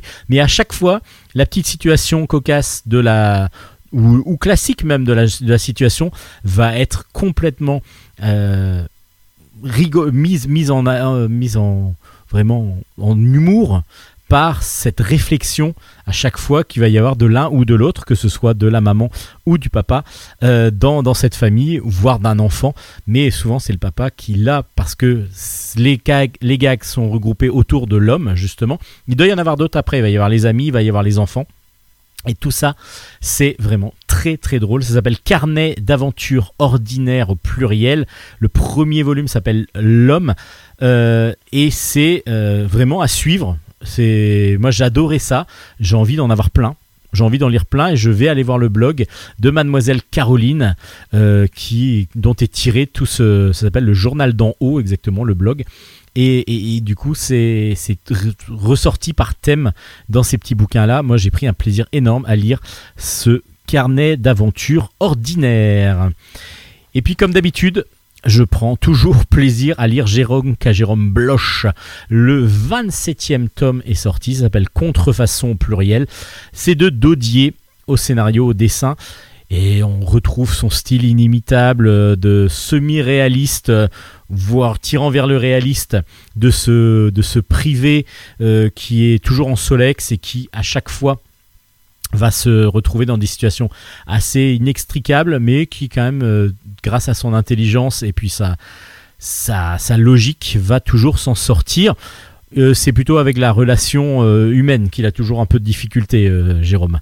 Alors là, cette fois-ci, on, suit le père Arthur, qui, avec Jérôme, lui l'amène voir un, de ses confrères, le père Étienne. Il y a une baronne qui, de, ses amis au père Étienne, qui, euh, qui s'appelle Madame Barbier de Conche, qui demande à Jérôme de l'aider. Pourquoi? Parce que elle a reçu une vidéo avec son fils euh, qui a été apparemment emprisonné, en tout cas enlevé, et on le demande une rançon à cette dame qui est riche et qui euh, assez acariâtre et qui veut pas obligatoirement avoir à faire beaucoup à son fils. Pourquoi? Ben, Vous allez le comprendre dans l'album. Elle va donc essayer de demander à Jérôme de trouver qui sont les agresseurs de son fils avant de pouvoir, les ravisseurs de son fils avant de, pouvoir euh, donner l'argent. Euh, ce qui va pas obligatoirement être facile, donc du coup, peut-être qu'ils vont devoir faire croire que l'argent va être donné afin de trouver qui sont les ravisseurs. Mais le fils, qui lui veut aussi à la base l'argent de sa maman, euh, parce qu'il est, il est, voilà, il n'est pas, il n'a pas beaucoup de boulot et que il veut, il attend l'héritage avec impatience. Peut-être que il n'est pas si blanc que ça.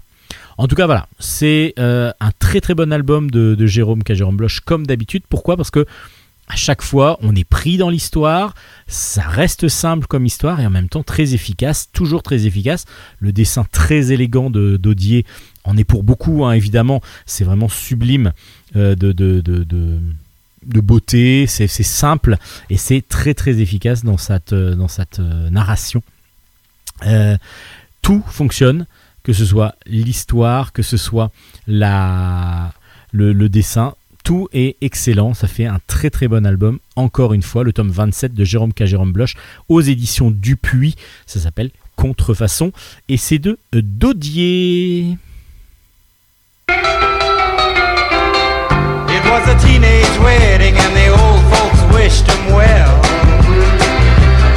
You could see that Pierre did truly love the mademoiselle. And now the young monsieur and madame have rung the chapel bell. C'est la vie, say the old folks. It goes to show you never can tell. Avant de passer aux chroniques d'albums plutôt jeunesse, on va passer une année sans Ch'toulou. Une année sans Ch'toulou, c'est de Thierry Smolderen au scénario, Alexandre Cléris au dessin, et c'est aux éditions d'Argo. Alors là, ceux qui aiment les années 80, ceux qui aiment le jeu de rôle, ceux qui aiment les jeux vidéo vont adorer ça. On est vraiment, vraiment, vraiment dans une plongée dans les années 80, une plongée en arrière du coup, euh, un retour en arrière, un retour vers le futur dans les années 80. Cthulhu étant un grand grand jeu de rôle, c'est tout un univers créé par Lovecraft euh, dont est tiré beaucoup de bouquins évidemment, mais aussi euh, tout un univers de jeux de rôle et c'est comme ça qu'on va rencontrer nos deux héros, euh, les, enfin deux héros entre autres. euh, parce qu'ils ils sont même plusieurs, ils sont plusieurs au, début, trois au début dans une, dans un, dans un cimetière. Et justement, ça commence comme ça. Dans une année sans Ch'toulou, on commence dans un cimetière avec trois passionnés, un, maître de jeu, même plus, parce qu'ils sont cinq au départ, mais il y en a deux qui vont, qui vont partir retourner, euh, c'est pendant les vacances, donc ils vont retourner à leur maison familiale. Mais du coup, ils sont plusieurs dans un cimetière en train de jouer une partie de jeu de rôle dans l'univers de Cthulhu. Et ils vont euh, donc du coup déjà l'ambiance est mise avec une ambiance très très sombre, avec une ambiance de de- de- d'extraterrestres. euh, enfin, on ne sait pas trop si ce sont des extraterrestres ou pas qui sont qui envahissent petit à petit la Terre. On ne sait pas qui en est, qui en est pas. Et c'est ça l'univers de Cthulhu. Euh, on est dans, dans les années 80. Ces jeunes gens sont à leur dernière journée d'école, euh, de, vacances, pardon, et le lendemain, justement, ils retournent au lycée. Ce sont pas obligatoirement des très très bons lycéens. Et puis, ils se, voilà, ils se baladent un peu dans la ville. Euh, On les, on les découvre fans de jeux vidéo parce que bah, il commence à y avoir des bornes d'arcade. Donc, du coup, ils jouent en particulier à un jeu qui s'appelle Kicks. Pour ceux qui connaissent pas, c'est absolument génial comme système, comme jeu. Et puis, on va comme ça découvrir petit à petit leur univers. On va aussi découvrir petit à petit le, le- les personnages. Jusqu'à un moment donné où il va y avoir dans leur ville, dans leur, dans leur classe, pardon, Mélusine qui va arriver. C'est une fille de druide euh, qui vient de Beyrouth. Et puis, elle apparemment, elle, elle arrive à communiquer avec un peuple ancien. Enfin voilà, il y a, y a toute une, sorte de légende qu'elle qu'elle trimballe autour d'elle qui est assez, euh, assez, euh, assez grande. Et donc, eux vont être assez fascinés. À part qu'un jour, elle va avoir un accident. Et justement, ils vont pouvoir communiquer avec elle par le jeu de rôle. Enfin bon, il y a plein plein de choses qui vont, qui vont, qui vont se greffer dessus, parce qu'il va y avoir aussi une sorte de vengeance qui va se créer avec une, une jeune demoiselle de, du collège, du lycée, pardon, euh, qui a perdu un œil. On va comprendre pourquoi. Et puis voilà, plein de choses qui vont arriver jusqu'à un drame, un drame assez important dans cette ville euh, où tout paraît calme au départ, et puis ben, en fin de compte, on n'est pas tout à fait dans le calme complet. Cet univers, Thierry Smolderen a vraiment réussi à le mettre en place. On a beaucoup de références à des films euh, de, ben, de science-fiction, des films des années 80. Euh, ça, des jeux vidéo évidemment, ainsi que les jeux de rôle. Mais on a vraiment plein de références. Euh, Alexandre Cléris a toujours son trait très coloré. C'est plutôt des, il n'y a même pas de trait justement qui définit vraiment ses personnages, mais on est vraiment sur de la couleur ultime. Regardez juste la couverture avec cette mobilette qui part avec deux personnages dessus, puis une tentacule rose, rose-violette qui, qui essaie de les attraper avec une sorte d'aurore boréale dans le ciel. C'est impressionnant, de, le graphisme est impressionnant. Il, ça, paraît, ça paraît léger et donc on peut faire dire beaucoup de choses aux personnages et ça fonctionne très très bien. Parce qu'on arrive justement à même à un drame à un moment donné, mais dans une sorte de légèreté graphique qui fonctionne et ça fonctionne très très bien. L'ambiance est mise. Alors pour ceux qui aiment le jeu de rôle, euh, ça m'a fait beaucoup penser à un jeu de rôle assez récent qui s'appelle Tell from the Loop. Pour ceux qui connaissent, euh, moi j'a- j'ai adoré ça. Évidemment, ça, je pense aussi à Cthulhu, mais on a ce côté teenage euh, dans les années 80. Donc du coup, ben moi étant jeune dans ces années 80 là, j'aurais pu être euh, dans, dans cette à leur à leur place. On pense un peu à Stranger Things aussi et ainsi de suite. On est dans cette ambiance là et ça fonctionne très bien. On va avoir même des choses un peu plus pas complexes à comprendre, mais en tout cas voilà, les, il va y avoir des, des, des, des façons de penser différentes en fonction du jeu de rôle, en fonction du jeu de vidéo aussi Kicks, euh, qui a une grande importance dans, dans cet album-là. C'est un univers foisonnant, fourmillant d'idées, euh, avec plein de personnages complètement différents qu'on arrive vraiment à différencier et vraiment une mise en place qui est vraiment très très bonne parce qu'on on comprend tout ce qui se passe et c'est absolument génial. C'est une lecture qui paraît peut-être un petit peu abrupte au départ parce que c'est vrai qu'on est lancé directement dans le jeu de rôle de Choulou et on se dit oh, qu'est-ce qui se passe, je comprends pas. Et en fin de compte, on arrive petit à petit à tout remettre en place et c'est absolument grandiose. Un excellent one shot que je vous recommande mais grandement, grandement, grandement. Ça s'appelle Une année sans Ch'toulou. C'est euh, aux éditions d'Argo. Thierry Smolderen et euh, Alexandre Cléris nous ont vraiment offert un excellent album, un must, un must à avoir. Vraiment, un grand grand plaisir de lecture. Et puis euh, pareil, un excellent album. Alors c'est un one shot normalement. Euh, je me demande s'il ne peut pas y en avoir d'autres parce qu'on est dans un futur, on est dans un dans, un monde très très très très spécifique, vraiment mis en place par deux auteurs aussi qui sont euh, absolument géniaux. Philippe Berberian, euh, Charles pardon Berberian, c'est Philippe Dupuis et Charles Berberian, pour ça que j'ai confondu, excusez-moi. Charles Berberian au scénario, dessin et couleur de Fred Beltran, et c'est aux éditions Glénat, ça s'appelle Nathanaël. Et c'est un one-shot, un récit complet, mais qui. euh, L'univers est tellement original et tellement. euh, Enfin, c'est un univers mis en place qui fonctionne qu'on pourrait très bien imaginer d'autres d'autres personnages, d'autres aventures dans cet univers. Alors cet univers, bah, c'est un univers de science-fiction. On est dans un, dans un futur euh, assez lointain, je pense. L'humanité est divisée en deux catégories. D'abord, il y a les ceux qui vivent sous la terre. Euh, ils pensent qu'il y a qu'ils sont tous survivants d'une apocalypse nucléaire. Et donc on leur a on leur a dit restez sous terre, restez sous terre. Faites attention, tout est irradié, n'allez plus en surface. Tout a été éradiqué euh, surface de la Terre, donc il faut vraiment rester. Et puis, euh, à la surface, justement, bah, il y a cette élite qui leur dit de rester sous terre, euh, une élite euh, assez décadente qui commence à, pé- à péricliter pas mal, qui leur dit bah, restez, restez sous terre. Et on va suivre les aventures d'une voilà, d'une famille assez complètement rocambolesque, parce qu'il y a tout un univers très drôle. C'est-à-dire qu'on a on suit d'abord un robot, un robot percolateur, un robot qui vend donc des, cafés dans, la rue. À part que ce robot-là, il a la possibilité bah, de parler avec sa femme et son fils, oui, parce que, en fin de compte, le papa étant décédé, on a pu mettre sa personnalité, son âme, dans un robot. Et les parents, enfin la femme a accepté ça. Et donc ils vivent depuis avec un robot percolateur, ce qui n'est pas obligatoirement le plus, plus kiffant des choses.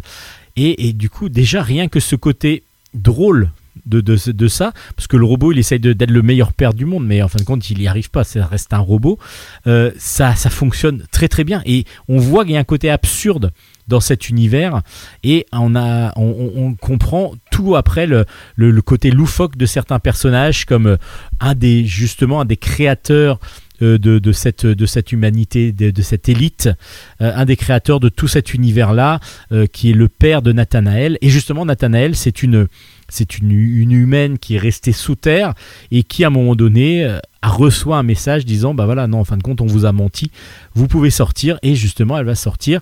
Et c'est donc son père qui, lui, est dirigeant. Un des dirigeants de cette élite décadente de la surface qui euh, va nous. ben voilà, il y a pas mal de surprises. Je vous en dis pas trop parce que après ça commence une grande poursuite parce que Nathanaël va être poursuivi par la police. La police a complètement loufoque et complètement absurde dans, cette façon de faire, euh, trop qui, est trop dirigiste, enfin qui, est dicté par les les ordres et qui vont aller jusqu'au premier degré pour, les ordres. Enfin c'est complètement absurde. Et voilà, il y a plein plein de choses de mise en place dans cet univers euh, qui va être complètement chamboulé par cette, euh, par cette Nathanaël qui va sortir de son, euh, de, son, de son espace souterrain pour aller vers la surface et voir que justement il n'y a rien passé. En tout cas, s'il s'est passé quelque chose, c'est bien bien après et en fin de compte, il n'y a pas de danger, il n'y a plus de danger. Donc ça va changer l'ordre établi, ça va créer une sorte de rébelli- une rébellion complète.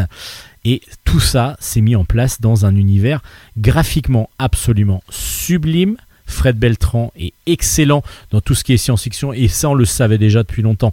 Mais en tout cas là dans cet univers-là on, a, on sent qu'il a une, une possibilité assez grande de créer des personnages, de créer euh, cet univers-là et de le mettre graphiquement en place. Et puis euh, euh, Charles, Berberian nous offre un récit complètement de science-fiction pure, mais complètement loufoque hein, d'un côté, dans les personnages, dans certaines situations.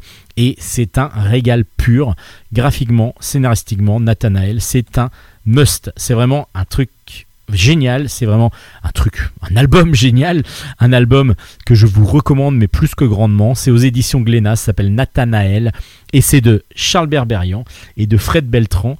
vraiment un gros coup de cœur de Ball en stock.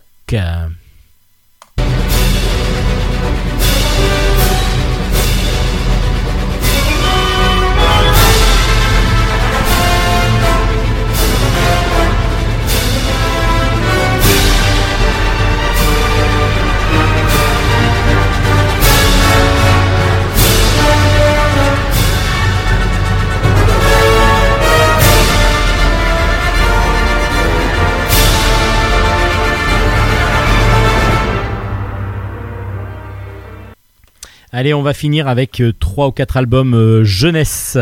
Studio Dance, le tome 11, c'est de Crip au euh, de Becca pardon, au scénario et de Crip au dessin. C'est aux éditions Bambou. Alors, grand grand succès d'édition Studio Dance, ben, des jeunes demoiselles qui sont fans de danse et de tout style de danse qui se retrouvent. Ça forme des petits gags très très sympas, très mignons et qui fonctionnent très très bien parce que du coup on n'est pas lassé encore par Studio Dance et pourtant on est au 11e tome. Mais bon, ça voilà, on le lit avec euh, grand grand plaisir chaque année quasiment. Là cette fois-ci, on va re de, on va re de nouveau, re de nouveau. C'est tout à fait pas français, désolé.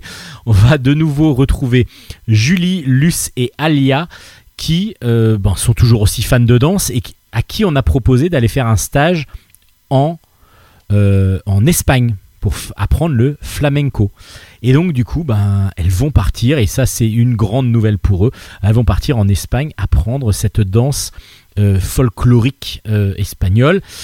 Bon, c'est pas évident pour toutes, parce qu'il y a par exemple Alia qui va se séparer de son Evan chéri, et ouais, mais ça va être trop dur la séparation, et en même temps, c'est pas mal, parce que la tristesse, c'est ce qu'on veut euh, vraiment faire ressentir dans le flamenco et du coup euh, cette, cette tristesse qu'elle ressent lorsqu'elle est, euh, est loin de Evan va peut-être lui permettre de devenir une très très bonne danseuse de flamenco.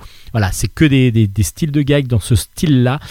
C'est très très mignon et moi je lis ça sans déplaisir et au contraire avec un grand grand plaisir même parce que le dessin rond euh, de Crip est sublime toujours les personnages sont super sympas super mignons on a vraiment envie euh, de les connaître. Et puis euh, l'ambiance même si on aime suis pas un fan de danse à la base bah, vraiment il n'y a pas besoin d'être fan de danse justement pour vraiment beaucoup apprécier Studio Danse le tome 11 aux éditions Bambou. Aux éditions Jungle est sorti un album qui s'appelle Fight Night, le tome 1 euh, s'appelle Battle Royale. C'est de Raph au scénario et Pirate Sourcil au dessin, ou l'inverse, je crois. Parce que Pirate Sourcil est aussi un dessinateur.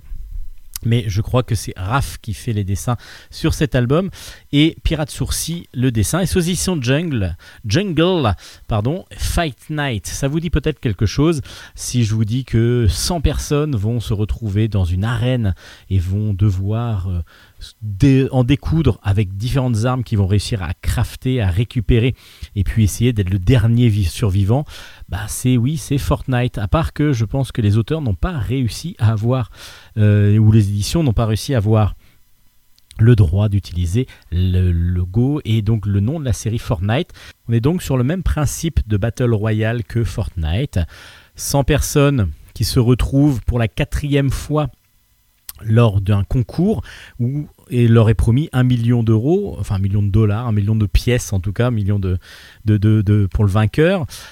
Et chacun va devoir trouver donc euh, différentes façons de pouvoir tuer les autres. Et on va suivre un jeune garçon qui, lui, est pour là pour la quatrième fois, il va essayer de faire mieux que la dernière fois. Parce que la première fois, il a été mort le premier, ensuite il est arrivé 94e, je crois, et puis ou 98e et 90e la, fois d'après. En tout cas, il est nul. Donc il va essayer de faire une alliance avec une sorte de gros barbare.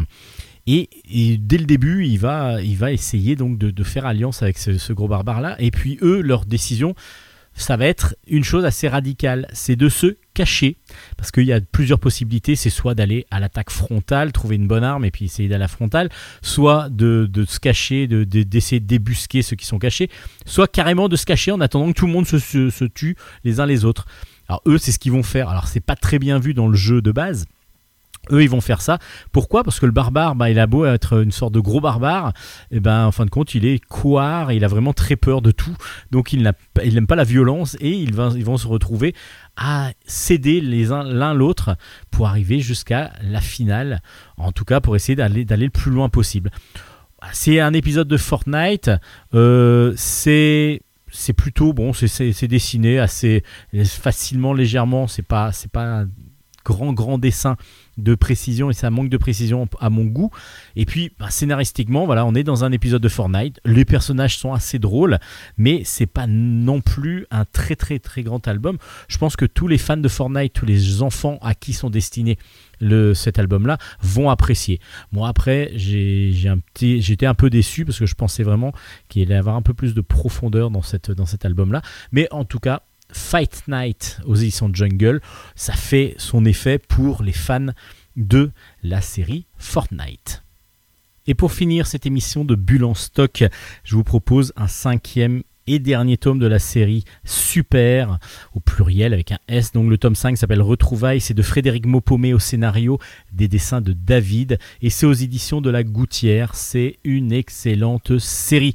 C'est vraiment une excellente série euh, jeunesse qui va vraiment plaire à tout le monde.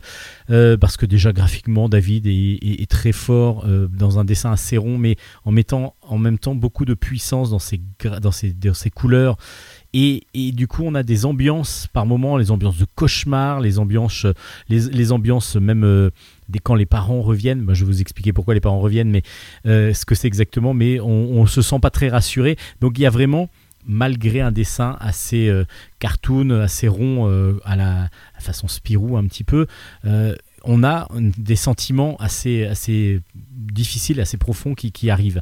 Et c'est vraiment très très bien fait de ce côté-là.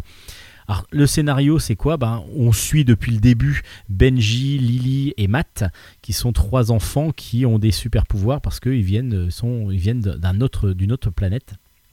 Et là, dans le cinquième tome, alors je vous raconte pas tout ce qui s'est passé dans les premiers et je vais pas vous raconter tout ce qui se passe dans le dernier parce que du coup vous allez être déçus. Je vais juste vous dire, faites-moi confiance, c'est vraiment une excellente série.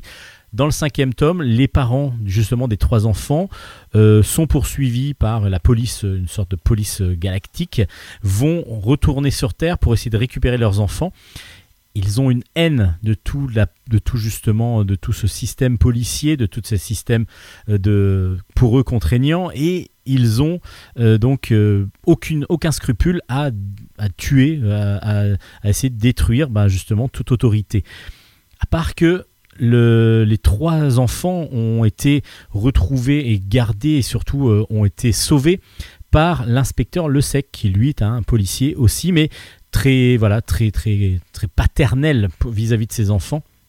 Et avec qui Lily et Matt s'entendent vraiment très très bien.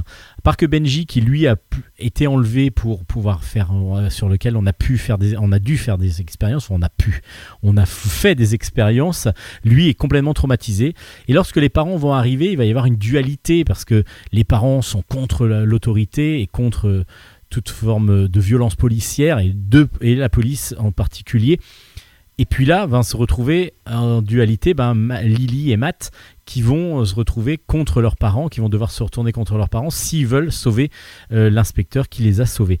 À la place, à l'inverse, Benji, lui, il est complètement pour ses parents, euh, qui eux, ont- il a tout à fait la même opinion que qu'eux sur sur sur les policiers. C'est vraiment une dualité qui va se mettre en place. Il y a une question de fratrie aussi. Qu'est-ce qui est plus fort Question aussi de, de, parentalité.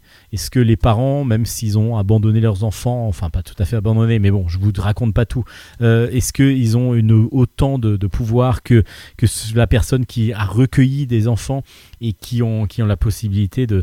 Il y a côté am- amour qui, qui, qui, arrive en amour et vraiment protection qui, a été mis en place. Donc est-ce que ce sentiment de confiance, etc., peut être déjoué par l'arrivée de, de parents euh, euh, plus plus lointains, dirons-nous. Euh, voilà, tout ça, toutes ces, toutes ces intrigues, toutes ces histoires, donc tous ces sentiments sont mis en place dans cet album et dans la série complète. La série est vraiment à lire de bout en bout.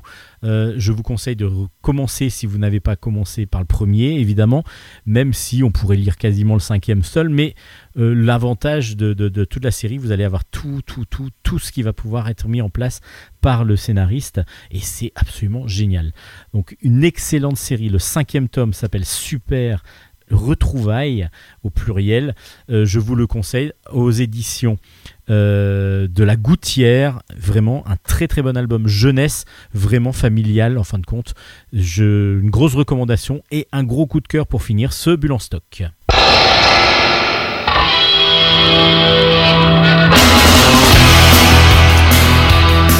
Et oui, le jingle qui montre que Bulle en stock, c'est fini, c'est fini, c'est fini pour cette semaine. Ne vous inquiétez pas, on, se retrouve la semaine prochaine. Bah, même s'il y a des jours fériés, tout ça, on fiche, nous on est toujours là. En tout cas, Hélène, Oui. merci d'être encore venue nous présenter un manga. Mais c'est toujours avec grand plaisir que je le fais. J'espère la semaine prochaine vous en présenter au moins deux. Ah bah, il n'y a pas de souci, on vous, on vous attend de pied ferme. D'ici là, les auditeurs peuvent nous retrouver sur la page Facebook de l'émission, Bulle avec un S en stock, avec toutes les références des albums, donc ce qui permet comme ça de retrouver assez facilement auprès de votre libraire la référence et comme ça pouvoir l'acheter facilement. Et puis ben, aussi les podcasts, les, les liens vers les différents podcasts qui vous permettent de télécharger régulièrement et ben, de même vous abonner à Bulle en stock, comme ça vous recevez votre Bulle en stock sur votre euh, smartphone préféré, ou enfin peu importe. Mais en tout cas, vous pouvez nous écouter toutes les semaines sans oublier une émission. Donc c'est plutôt bien. C'est même très bien. C'est même très bien, voilà.